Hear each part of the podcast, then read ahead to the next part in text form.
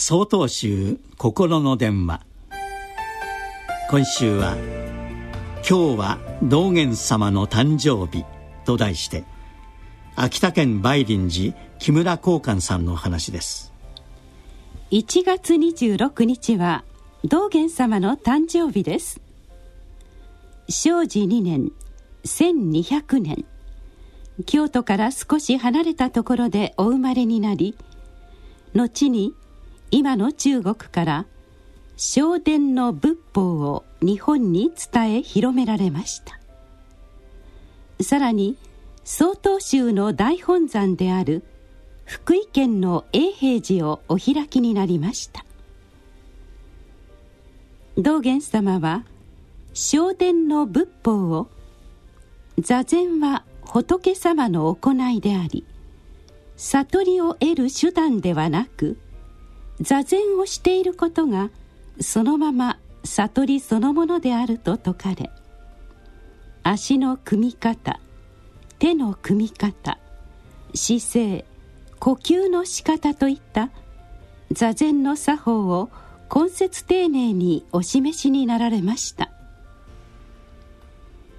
悟りとは努力を積み重ねたその先にあるのではなく私たち自身の生活の中にあります。だからこそ一日一日の日送り。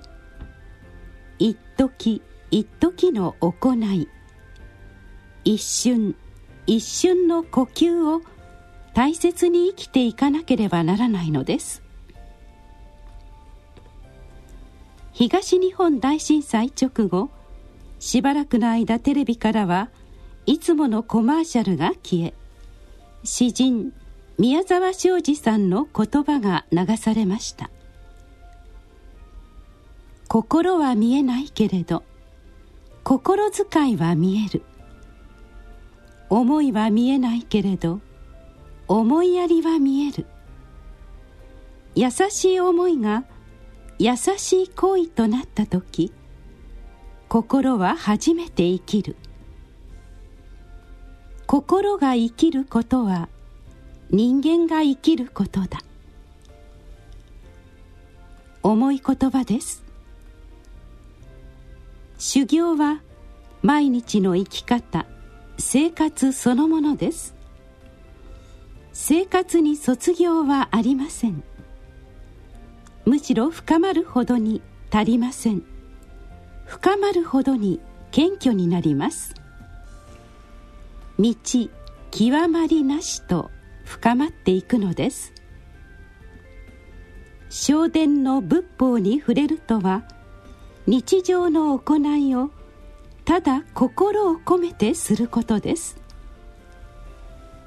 道元様の誕生日にあたり私たちはこの教えを日常生活で人と人との身近な関わり合いの中から実践していきたいものです。